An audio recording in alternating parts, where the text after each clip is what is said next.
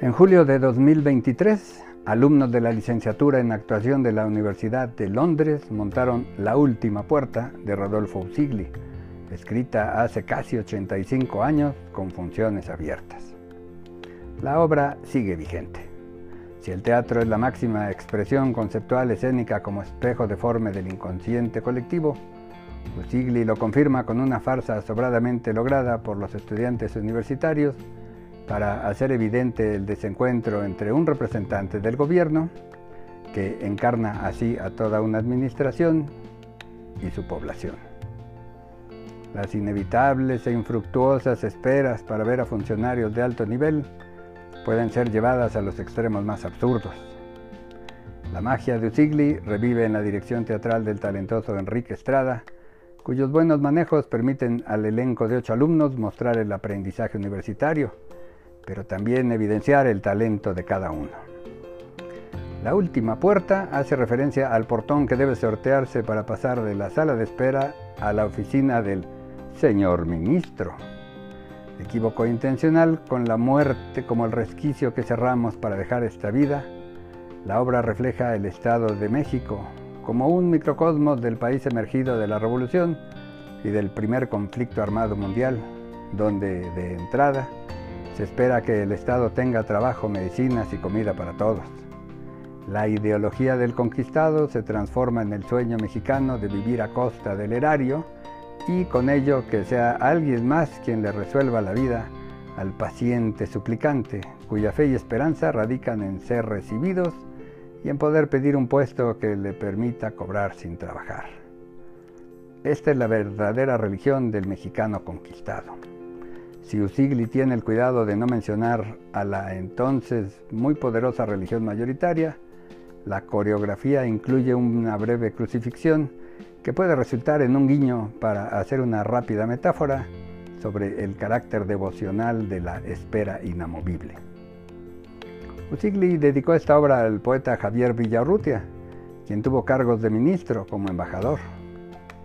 Si bien la obra pretende criticar al gobierno que está tan desaparecido que se duda de su existencia, en el diálogo de contrarios resulta tan culpable el gobernante de tanta importancia que su puerta es de triple altura, con lo cual escenográficamente se resuelve el mensaje central, como el pueblo insistente en levantar la mano pedigüeña para que le den dádivas. Si la farsa es burla, nada impide que el humor lleve al extremo del surrealismo y entonces es verosímil que haya una segunda generación de profesionales de la espera, pues uno de los personajes ha nacido en esa sala de espera. O que un investigador le ruegue al burócrata que haga algo para tener información que reportar, ya que después de seguirlo durante más de una semana, se ha percatado que el disque funcionario no hace nada. Logradas coreografías hacen más dinámica una obra perfectamente vigente, donde no importa la causa de las protestas o que realmente el solicitante de audiencias tenga alguna necesidad por resolver. Lo que importa es estar ahí, como si el encuentro con el ministro fuera un logro en sí mismo. La naturalidad de los jóvenes actores refuerza esta dependencia, incluso a nivel emocional. La respiración exacta permite el tono adecuado, convincente y rematado, con un lenguaje corporal que pasa de la consternación a la risa, del baile a la dulzura y así del papel inanimado al alma convencida del espectador. Quien haya lidiado con la burocracia nacional sabe que son pocos los funcionarios de alto nivel que puedan ser llamados próceres. Una visión actualizada de esta obra nos habla más del pueblo suplicante que del desdén gubernamental.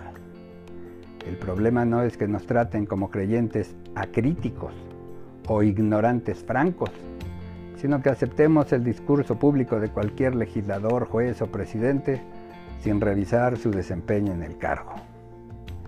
La mínima esperanza que la obra nos da es el joven que representa a la segunda generación de mexicanos en espera de ser escuchados, cuando siente que la vida está fuera de ese lugar y huye para iniciar una vida útil.